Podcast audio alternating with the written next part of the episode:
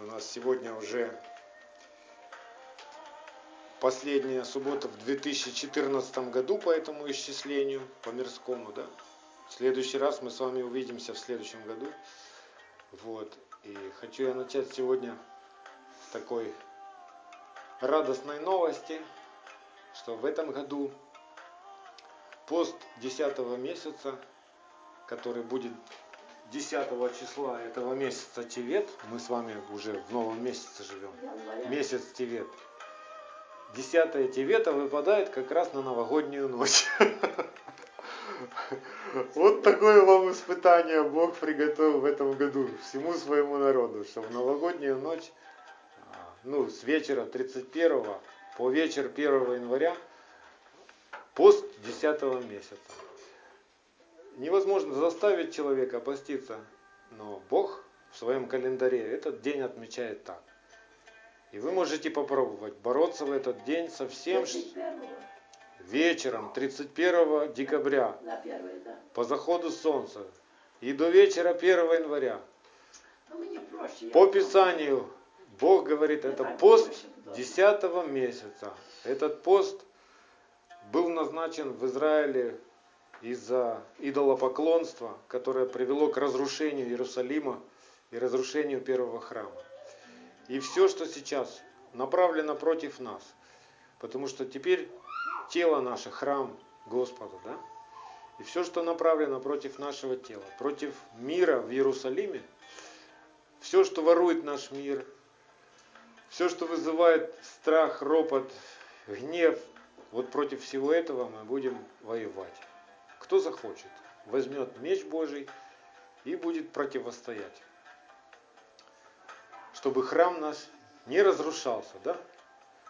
А что является ограждением нашего храма? Вот. Однажды Израиль увлекся идолопоклонством, и Бог привел Вавилонского царя, и тот разрушил стены города и разрушил храм. Как по Писанию вы понимаете, что нашей стеной является, нашим ограждением? 90-й псалом, помните? Щит и ограждение, что? Истина твоя. Вот там, где в нашей жизни еще нет истины, там у нас дыры, через которые враг может разрушать нас. Как нас враг разрушает? Он ворует мир, он ворует покой, он ворует здоровье наше, он ворует финансы, он ворует а, всякое ну, благосостояние наше. Приходит и нарушает взаимоотношения между нами, в наших домах, устройство лишает нас. Вот против всего этого нам нужно будет стоять вот в это время вместе со всем Израилем. Если, конечно, вы захотите, поверите и возьмете в руки оружие. Наше оружие это меч Слова Божьего.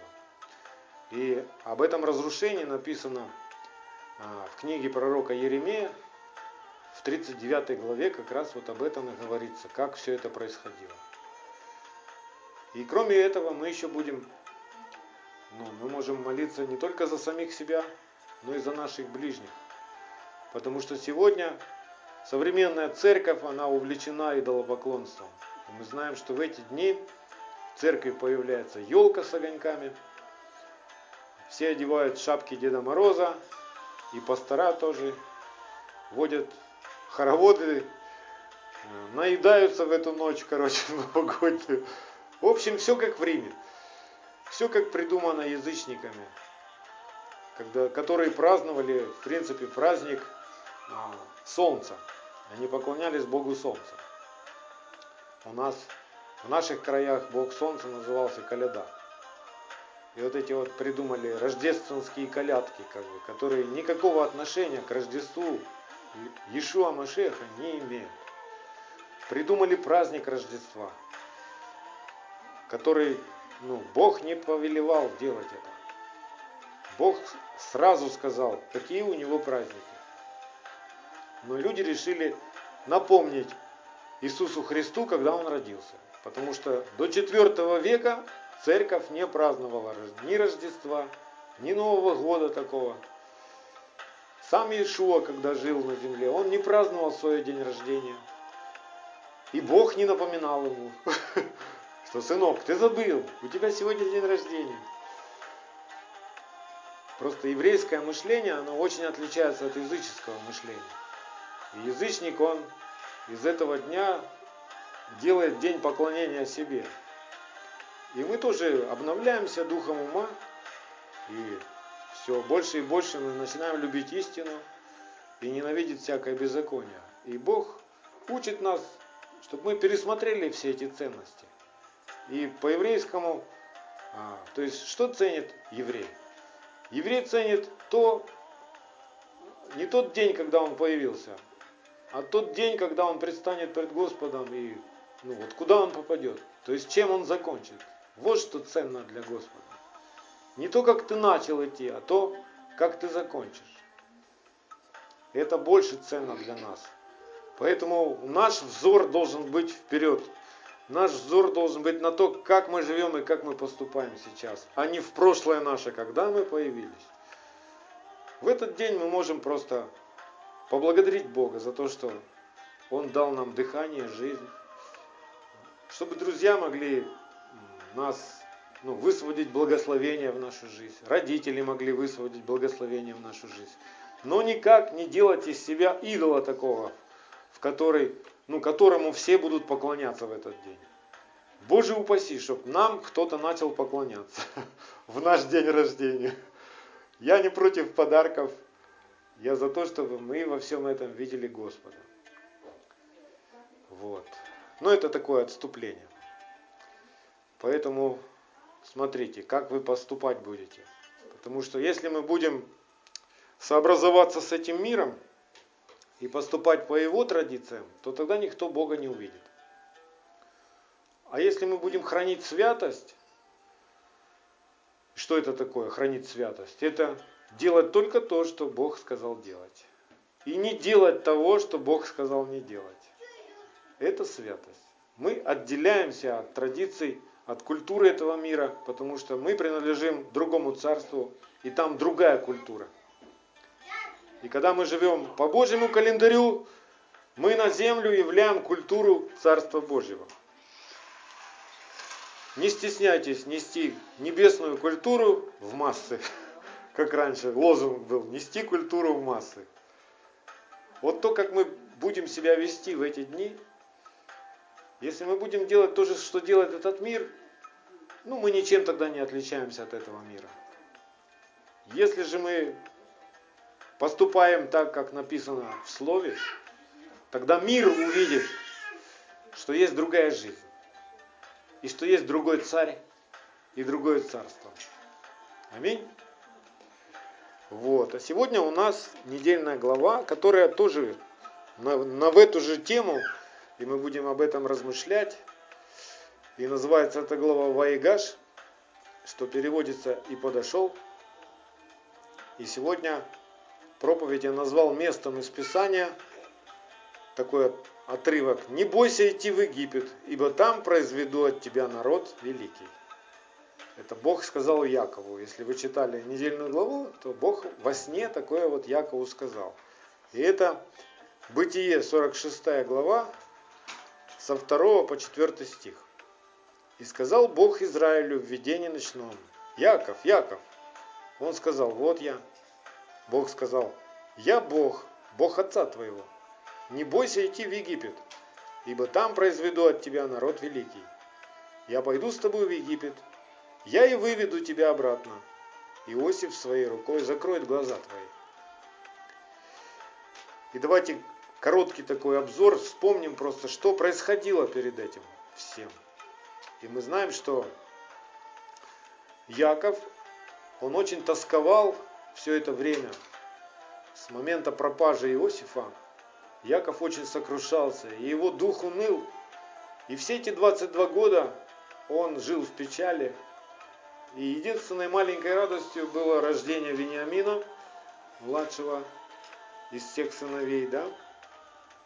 И он пытался как-то охранить этого мальчика, от, всех, от влияния всех остальных, любил его особенно, в память об Иосифе. И 22 года он скорбел об этой потере. За 22 года его дух уныл, и можно сказать, что он был как мертвый дух. Потому что дальше в 46 по-моему, главе, сейчас скажу, в какой точно, 45 в 45 главе, когда сыновья пришли от Иосифа и рассказали ему, что Иосиф жив, 45 а, глава, 26 и 28 стих. Там написано, что как только Яков услышал эту добрую весть, что Иосиф оказывается жив, там написано, и ожил дух Якова. Если ожил дух Якова, то что? Значит, он был мертв. Раз опять ожил, да? И от чего он был мертв? Он был мертв от этой печали. Он был мертв от того, что сердце его прилепилось к земному. Знаете, вот в жизни как случается, что очень люди очень долго переносят потерю близких своих, и они годами находятся в депрессии. Почему так происходит? Потому что люди не знают истины, и сердце их не прилеплено к Богу, а прилеплено к земному. И когда это земное исчезает, очень сокрушается человек. Так вот, сердце Якова было неправильно прилеплено к Иосифу. Яков настолько любил Иосифа, что даже о Боге забыл, можно так сказать. И когда Иосифа не стало, все. Яков потерял как бы смысл жизни, потерял цель, потерял ведение, потерял силу. Его дух стал угошаться, угошаться и унывать. А унылый дух сушит кости. И вот, чтобы спасти Якова от этой гибели, чтобы спасти его душу, и чтобы исполнить то, что он обещал Аврааму, Исхаку и Якову через завет, Бог приготавливает путь Якову, его сыновьям и всем домашним. И этот путь проходит через Египет. А вперед, как, как это Бог делает? Как Он приготавливает путь к спасению? Через Иосифа. Через Иосифа он посылает сначала Иосифа, как Иосиф братьям своим открыл тайну, говорит, это не вы меня отправили в Египет, это Бог так все сделал, что я попал в Египет, чтобы вас спасти. Братья, не знаю, поняли, не поняли, но важно, что Иосиф понял, почему он попал в Египет. И почему Бог его так поднял. Из праха, можно сказать из тюрьмы, из всех этих несправедливых страданий он возвысил Иосифа. Иосиф был управителем в Египте. Мудрым. Таким, что, которому все окрестные народы приходили за хлебом. А в это же самое время, когда Иосиф царствовал, Яков засыхал. Яков, ну просто умирал в своей печали. Так вот, Бог обещал сохранить Якова, поэтому он говорит, Яков, вот тебе голод в твою землю. Знаете, когда Богу нам, нас надо спасать, Бог устраивает тесноту в нашей жизни. Когда наше сердце прилепилось к чему-то другому, когда в нашем сердце появилась любовь к какому-нибудь идолу, и тяга. Ну вот, например, могу сказать вам такой самый, самый распространенный такой идол сейчас, идол этого времени, к которому может прилепиться сердце, это телевизор. Вот без него никуда, ни одного дня без него нельзя прожить. И это проблема. А это незаметно происходит. Но оно как засасывает тебя, оно становится частью тебя. И Бог, Он волнуется об этом. И Он может устроить тесноту. Как, как эта теснота может прийти? Она может прийти в виде голода. То есть тебя перестанет ну, удовлетворять все. Все у тебя будет не так, вот чего-то тебе не хватает. Такое состояние будет. И у тебя появится голод к Богу. И ты будешь его искать. начнешь молиться, встанешь на колени, откроешь Писание, будешь копаться в Писаниях, искать, размышлять. Это хорошее. Может Бог потеснит тебя, а, прикоснувшись, ну, позволив прикоснуться к твоему телу, какой-то болезни. Потому что когда наше тело э, нарушается, что-то в нашем теле, можно сказать, что это Бог уже в колокола бьет. Эй, ты про меня забыл. Когда человеку становится тесно и плохо, человек вспоминает про Бога. Вот мы все к Богу так пришли, когда у нас было очень плохо. Когда у нас становится очень хорошо, у нас есть склонность забыть про Бога. Все получается, все есть, все хорошо, тихо, спокойно, никто не трогает, никто нас не ковыряет. Аллилуйя, казалось бы, да. И нам уже все меньше и меньше интересно, что нам Бог говорит. Нам уже не так интересно проводить время с Ним в молитве, изливать свою душу. Мы заняты. Нам надо просмотреть все программы, нам надо затарить свой холодильник, нам надо потратить деньги, у нас работа, пятое, десятое, только не Бог. Бог очень ревнует обо всем этом. И так было и в жизни Якова. Он смотрит, Яков, что-то ты совсем завял, засох. Чего ты вот это печалишься? Яков, ты что забыл, что, во-первых, Иосиф это мой сын, во-первых, а потом уже твой. Я его Бог, а не ты. Иосиф, ты что, Яков, ты что забыл, что я твой Бог, а не Иосиф? Что ты так печалишься? Ты что забыл, что я тебе обещал, что от тебя произведу народ? Ты что завял? Ну, это я как бы так примерно, наверное, Яков такое слышал. И вот приходит голод и теснота, и Яков отправляет своих сыновей в Египет, Сыновья встречаются там с Иосифом. Ну, все эти приключения мы на прошлой, в прошлых главах рассматривали. Да? И вот сыновья приходят, приносят радостную весть Якову. И Яков со всем своим домом, и на тот момент было 70 душ, как прообраз 70 народов, да? он отправляется к Иосифу, под покров Иосифа, будем так говорить. А Иосиф это как прообраз Иешуа Машеха. Иосиф это как прообраз Слова Божьего. Да? Что всем народам, живущим на земле, нужно Слово Божье. Нужно приблизиться к Слову Божьему. И Слово Божье спасает нас. Когда мы к Нему приближаемся, познаем истину, истина делает нас свободными. Свободными от болезней, от печали, от разрушений, от врагов – там, где нас достают враги, или болезни какие-то, или печали какие-то, там, возможно, разрушена стена в храме, и сквозняк, и ветер гуляет. И храм превращается в общежитие, в коридорную систему. Заходи всех, кто хотят. Нет ни охраны никакой, ни бдительности, ни сторожей никаких нет. Вот то вот так вот. Что пришло, то ушло.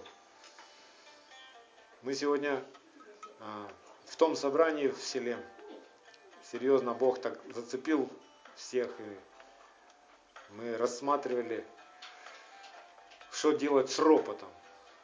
Я знаю, что вот, особенно после 40 лет, да, и ближе к старости, человек становится такой, ну, как бы сказать, капризный. И я знаю, что женщины особенно устроены так, они особенно чувствительны ко всему происходящему, ко всякой несправедливости, да, и у женщин это больше проявляется, как ну, ропот вылазит, вот, бурчание какое-то, все не так. И Бог хочет исцелить сердце. Бог хочет исцелить сердце от ропота, потому что ропотники Царство Божие не наследуют. Ропот появляется от неверия, ропот появляется из-за страхов, ропот появляется из-за гнева, ропот появляется из-за потери веры. когда забывается слово, когда забывается, что сказал Бог. Ты больше знаешь, что говорит этот мир, чем то, что говорит Бог. Этот мир, включи только новости, послушай, что там творится. Все в этом мире не так. Все подним... как только слушаешь новости, гнев поднимается. Хочется взять гранату и бросить в телевизор просто.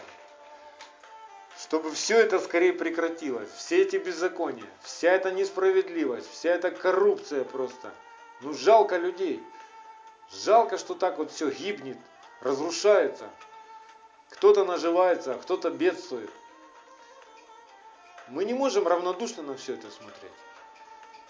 И что нам делать с этим ропотом, с этим гневом? У нас есть только один вариант – принести его Господу, чтобы наш гнев и ропот он не был озвучен в этот мир. Гнев – это нормальная реакция на несправедливость. Но она для того, чтобы мы пожаловались Богу. Увидел несправедливость, что тебе надо делать? Бежать к Богу и рассказывать эту несправедливость. Господи, вот так и так вот натворили, начудили, вот так и так поступили. Вмешайся, прогони врагов, помилуй, прости грешников, восстанови справедливость твою и правду твою. Пусть царство твое придет. Вот гнев это как красная лампочка, что пора бежать к Богу на молитву, ходатайствовать, когда гнев поднимается. Если с гневом не разобраться, начинается ропот. Ропот это когда мы недовольство выплескивается, вот как брашка из-под крышки кастрюли, выплескивается и в доме начинает вонять. Ропот это не то, что присуще ученикам Машеха. Мы не должны этому миру показывать ропот. Этому миру мы должны показывать святость, чистоту, и чтобы никакое гнилое слово не исходило из наших уст. Вот что мы должны нести этому миру. Да? А если мы видим, что не получается, нам надо учиться, и нам надо изменяться, и нам надо бежать в лечебный кабинет к Отцу, где Он нас вылечит. Спрятаться в молитве с Ним спрятаться в Его Слове, чтобы Он мог своим духом изменить наше сердце, обрезать от всякого ропота.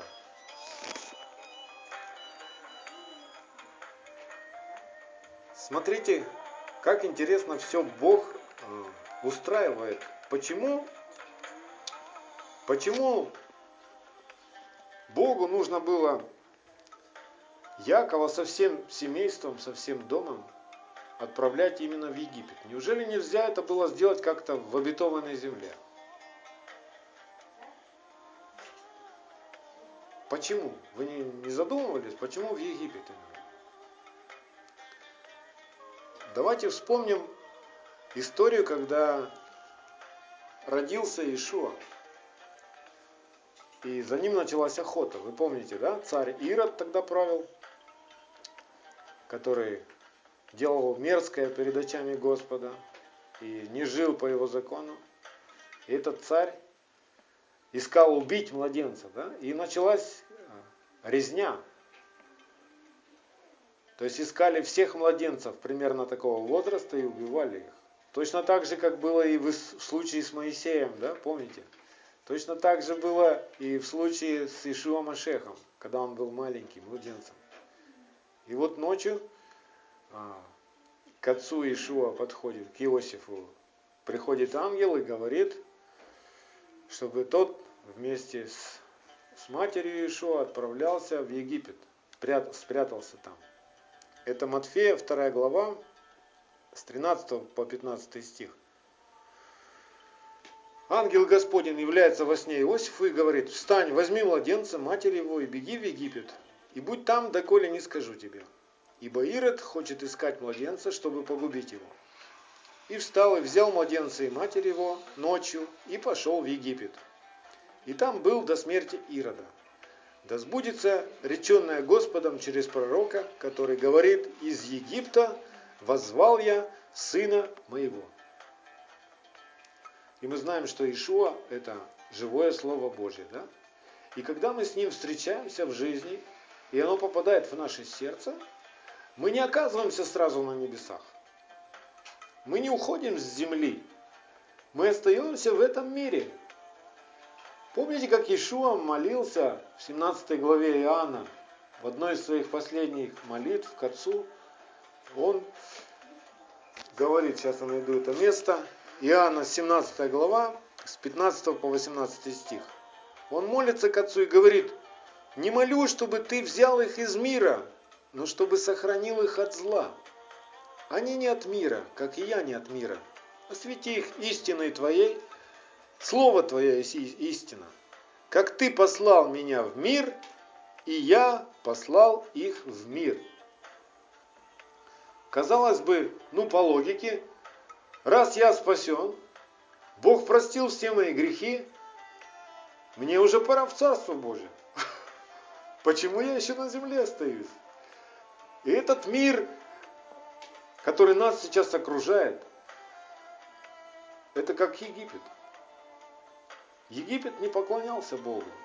В Египте были богатства, устройство, государственная система, одна из лучших, да? И мы и так тоже видим, в нашем мире происходит. То есть мы видим людей, которые богаты, состоятельны, людей, которые достигают высокого положения в обществе. И мы видим, как это все трясется сейчас и разрушается.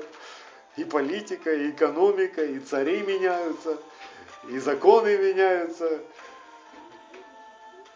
Все, что на песке, все, что расходится со Словом Божьим, ничто не устоит на земле. Мы это все видим.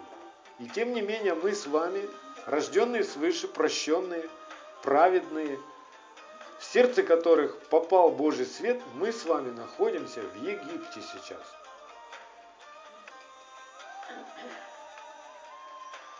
Бог проводит нас через Египет. У него такой план. Как он свой народ выводил, вел своим путем? Он тоже из Египта свой народ вызывал. Он был в рабстве, этот народ, в Египте. И там он встречается с Моисеем. Моисей приносит добрую весть. И Бог выводит их из Египта через их послушание заповеди о Песах. Вы помните, что когда они послушали Бога и помазали косяки своих домов кровью Агнца, да, то смерть прошла мимо. И за это послушание Бог выводит их. И мы точно так же, мы каким-то образом поверили. И Бог подарил нам спасение, но оставил нас пока в этом мире. Дело все в том, что то слово, которое в нас ожило, оно как младенец, оно как маленькое еще – оно еще не захватило все сферы нашей жизни, и оно растет с каждым днем, если мы кушаем. И это слово должно возрасти в полноту Машеха, здесь, в этом мире, чтобы исполнилась вся воля Божья. Мы с вами спасены не просто, ну, вот я спасен и все, и мне больше ничего не надо делать. У меня есть дети, у меня есть друзья, у меня есть знакомые, у меня есть соседи, которые не знают еще того, что я знаю. И когда я делюсь с ними, то я расту.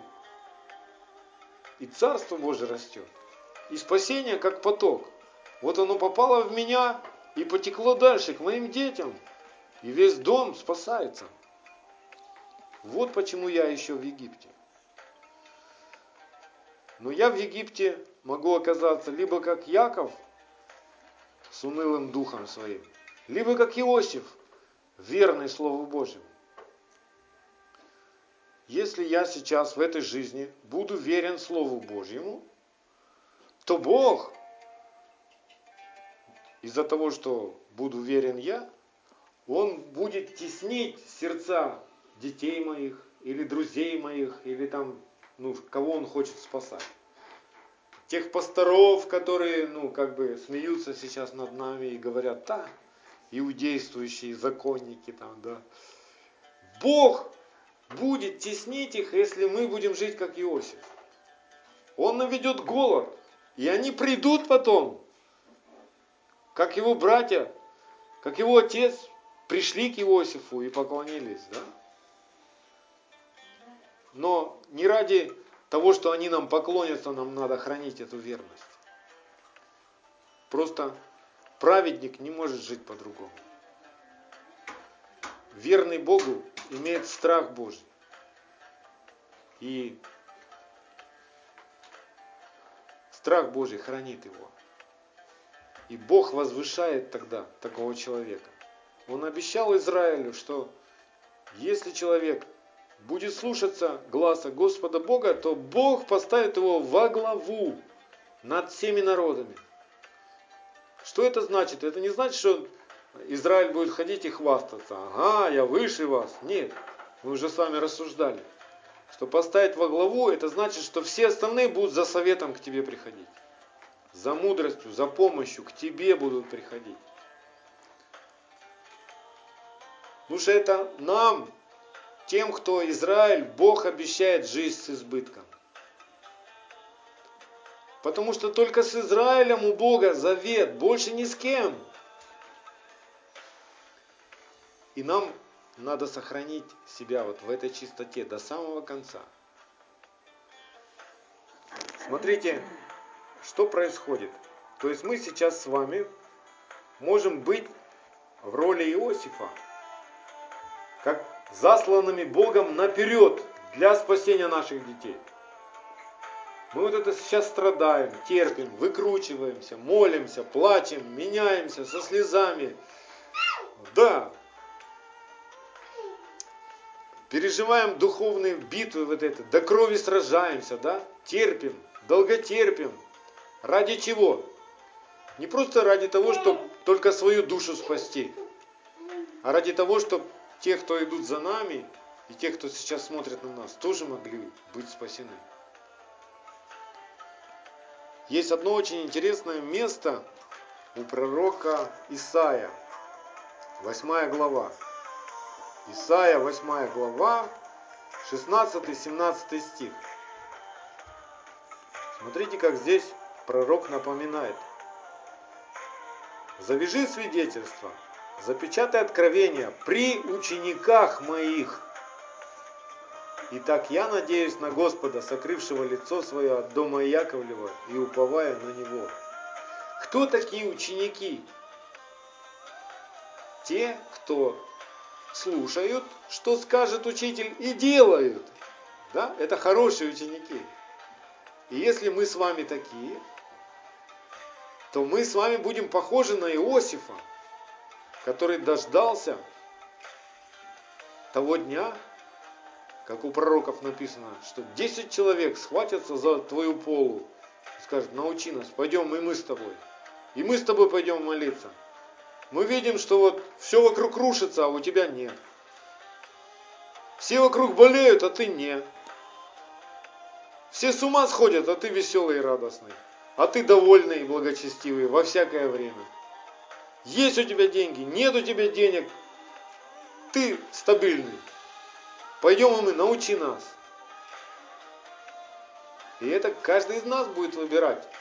Если вы хотите быть учеником Машеха, то каждому нужно взять свой крест.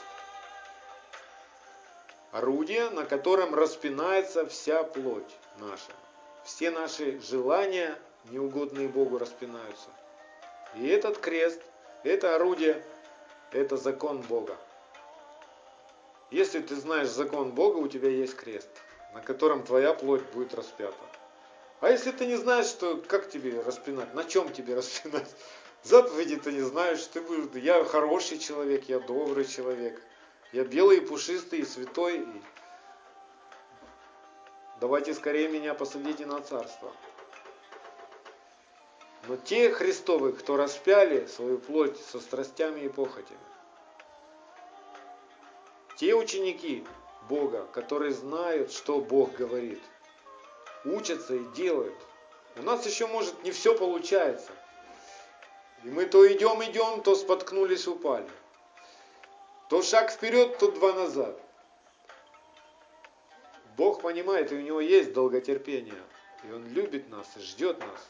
Но его интересует, куда направлено наше сердце. Что ищем мы? Если мы ищем быть подобными образу Машеха, у нас один путь.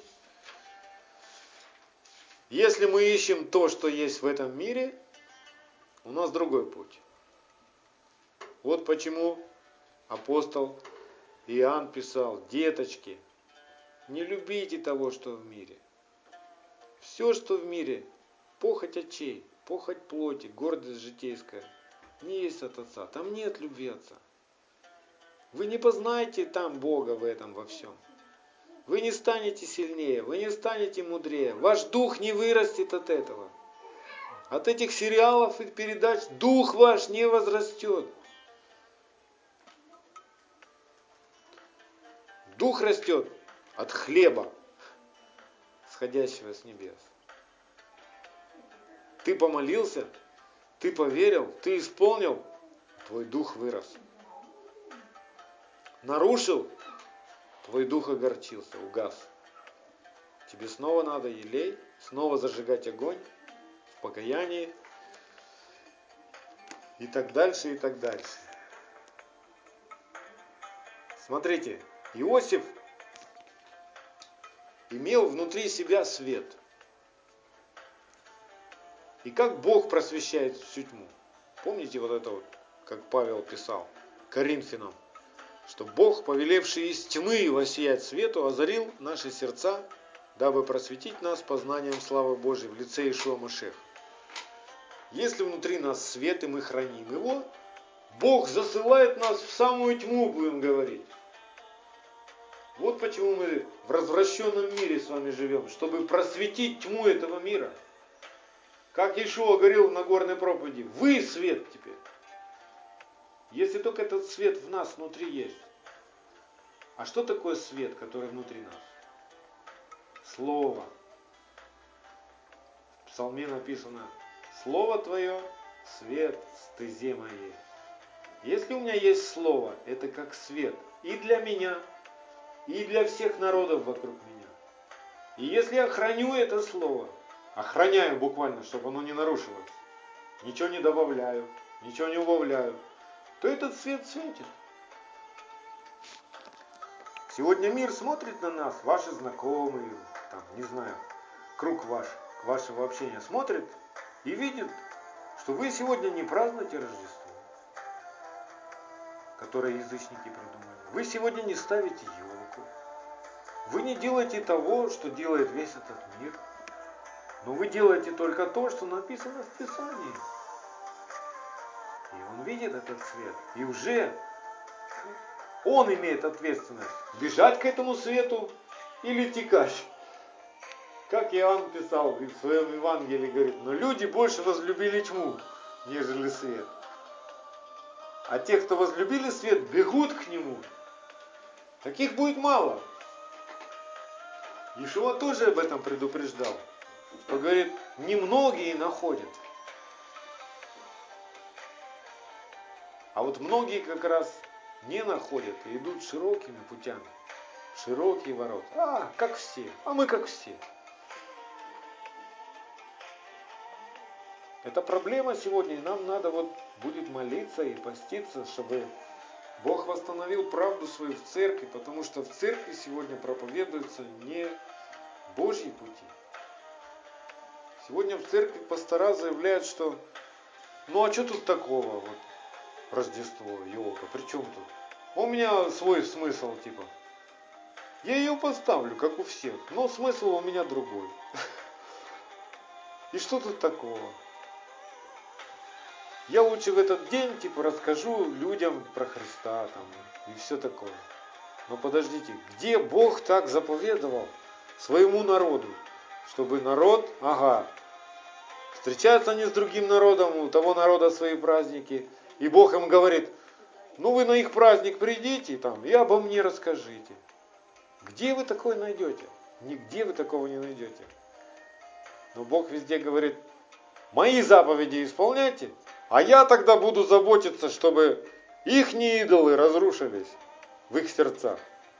Чтобы не усомнились в своих традициях и увидели, что, ага, есть другая жизнь. Вот те поступают так, как написано в Библии. Ничего не добавляя, ничего не убавляя. Страх приходит к людям. Я не знаю, я в интернете там проповедую каждый день. И объясняю и пасторам, и другим верующим, которые как бы не, не понимают этой темы. Я вам объясняю, говорю, послушайте, ну как же так? Что тогда первая церковь, церковь, которая в Деяниях апостолов описана, что они не догоняли, что надо Рождество праздновать и елки ставить? Что у них скучно в церкви было без елки? Разве в первой церкви скучно было? Такие чудеса творились. Силой Божьей. До IV века церковь не знала, что это за праздник Рождество. Пока не стало наполняться обращенными из язычников, которые принесли свою языческую культуру в церковь, в свои собрания. И в IV веке взяли вот это вот все иудейское, все святое, отменили просто. И сказали, да ну вам, мы по-своему будем жить. У нас другой смысл. Мы в елку ставим другой смысл. Раньше мы поклонялись в этот день Богу Солнца, а теперь в этот день мы будем поклоняться Христу. Мы так придумали. Но где Бог так сказал? Говорит, человек, ты шел. Ты законы разве устанавливаешь? Бог же ясно сказал, вот праздники мои. Если Он назначает эти праздничные дни, то это к нашему спасению. У Него есть план. У Него есть расписание на целый год. Кто мы такие, которые можем прийти и сказать, Бог, мы сегодня меняем расписание, мы напоминаем тебе, что надо устроить день рождения Иисусу Христу. Принести торт Иисусу Христу, спеть песню. И причем напоминают это зимой, когда снег кругом, а не осенью, когда он действительно родился. Потому что Иешуа родился осенью, в праздник Суккот. И люди из-за того, что невежественны в Слове Божьем, в Писании, они вот ну, начинают изобретать свои заповеди и называют это жизнью по духу и в благодати. Извращается все. Извращается образ самого Ишуа, образ Бога. Извращается план спасения Божий. Извращается ну, его закон, его слово извращается. Через все вот это. Идолы не сделают человека свободным. Что делает человека свободным? Истина. А что есть истина? Закон твой есть истина. 118 Псалом, 142 стих. Правда твоя, правда вечная, закон твой истина. Поэтому Сегодня нам надо молиться и ходатайствовать за тех неразумных пастырей и учителей, которые проповедуют ложь. Это страшно. Но если Бог открыл нам правду свою, то не для того, чтобы мы хвастались, а для того, чтобы мы ревновали о чистоте и святости в храме Божьем. Иешуа, когда ревновал, он брал бич и разрушал все их традиции, все их планы, выгонял их из храма. Они там придумали свое, да? Вот. А Ишуа наводил порядок. Не скажу, что с аплодисментами нас встречать будут. Скорее всего, будут встречать с палками и камнями. Может, кого-то распнут, предадут смерти. Но мы смерти не боимся. Аминь. Вот. Поэтому сегодня мы должны ясно понимать, что то слово, которое встретилось к нам и ожило в нашем сердце, оно должно пройти испытание в Египте, во тьме, чтобы мы сами убедились, что мы держимся за это слово, что это слово скала непоколебимая внутри нас. То есть ветер, буря, тьма, свет, радость, печаль. Мы держимся и поступаем только так, и никак, не подстраиваясь. Ни налево, ни направо не подстраиваясь. Не подстраиваясь ни под большинство, а, среди которого мы живем, ни под что другое, но только на истину. Все наше упование, это наш стержень. И чтобы мы сами поняли, что это наш стержень, Бог нас проводит через Египет, через трудности, через тьму, через насмешки, через все другие народы и через все это большинство. Иосиф был один. Иосиф был один из всего Израиля верным на тот момент. И Бог взял вот этот маленький огонек в его сердце, раздул пламя, и все народы привел к нему. И вот здесь, в Египте как раз, здесь на земле церковь растет. Как Бог обещал Якову во сне, говорит, от тебя в Египте я произведу народ. Вот здесь мы рождаемся, мы в Египте рождаемся, и потом выходим из него, из этого Египта. И это делает Бог. И это всем суждено. Всем, кто стал на путь Божий, всем суждено пройти через Египет. Нет ни одного. Иешуа даже не миновал Египет. И мы тоже. Нам надо свой Египет прожить достойно. До смерти Ирода. Да? Быть верными до конца. А что из этого сделает Бог? Сколько народов Он к нам приведет? Нам неведомо. Приведет все народы. Что ж, с радостью будем служить. Но нам надо научиться верно, хранить себя верными, как Иосиф себя хранил. Невзирая ни на погоду, невзирая ни на чужие мнения, ни на окружающие народы, взирая только на истину, только на Машеху. Это возможно. И сегодня еще одна пророческая картина как бы из этих событий вырисовывается.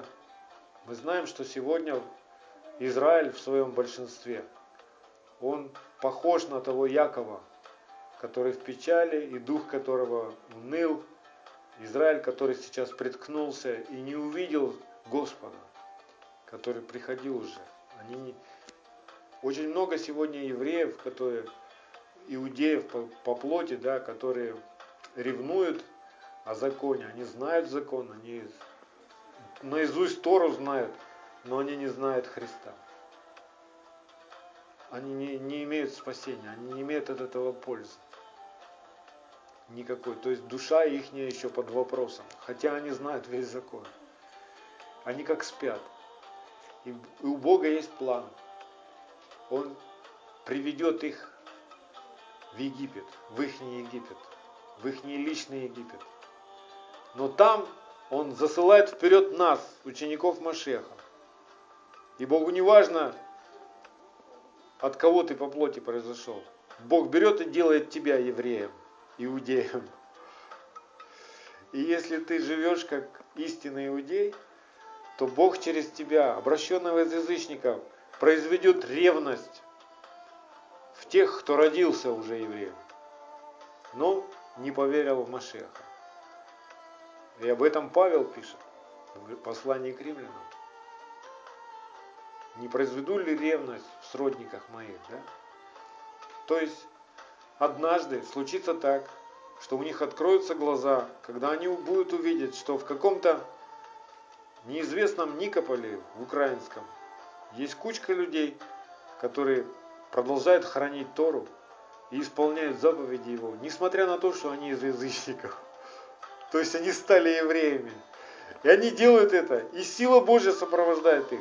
Они радуются, они побеждают. Все над ними смеются, они в ус не ведут. Они спокойны. И вот это произведет в них ревность. И они, наконец, займутся тем, чем они должны заниматься. Израиль призван быть священством для всех народов. Я недавно услышал такое, что ну, очень много разговоров идет об обрезании, не обрезании, вот это до сих пор спор, споры продолжаются. Надо обрезываться, не надо обрезываться, чтобы как бы тебя стали слушать. Все зависит от того, откроет тебе Бог. То есть и обрезание ничто, и не обрезание ничто. Но все в соблюдении заповедей. Но тем не менее, ну, я услышал из уст одного мудрого человека, он говорит, что те, кто обрезаны, а, они, это Бог их готовит на священство. То есть они будут вот священниками для всех народов. Мы не знаем, это Бог строит свою церковь. Я сам не займу какую-то полочку или какое-то кресло вот сам, потому что я хочу. Бог знает, кого куда поставить. И Он знает, как кого одарить и как кого наградить. И у каждого будет своя награда. У обрезанных своя награда будет. У необрезанных своя награда будет. Понимаете? Чтобы ну, мы были спокойны. Если Бог приготовил какого-то человека, который вот, ну, по плоти идей, и он действительно обрезан на восьмой день, и все правильно, правильно у него шло до того момента, вот как дух его живет, Машиях в нем живет, все. Вот этот человек, он как заранее был приготовлен священником, знаете. Я бы очень хотел, чтобы ну, нам встретился здесь, мне, по крайней мере, встретился бы очень мудрый человек, который вот действительно с детства самого выращен по Писанию. Я очень хочу встретить такого человека, который, ну, наизусть знает Тору. Ну, смотришь на которого, и все у него, все у него по Писанию. Вот я хотел бы такого встретить, чтобы учиться от него. Это было бы здорово. Думаю, что Бог усмотрит, как-то усмотрит. Нам нужны такие люди. У них от Бога призвание учить народы.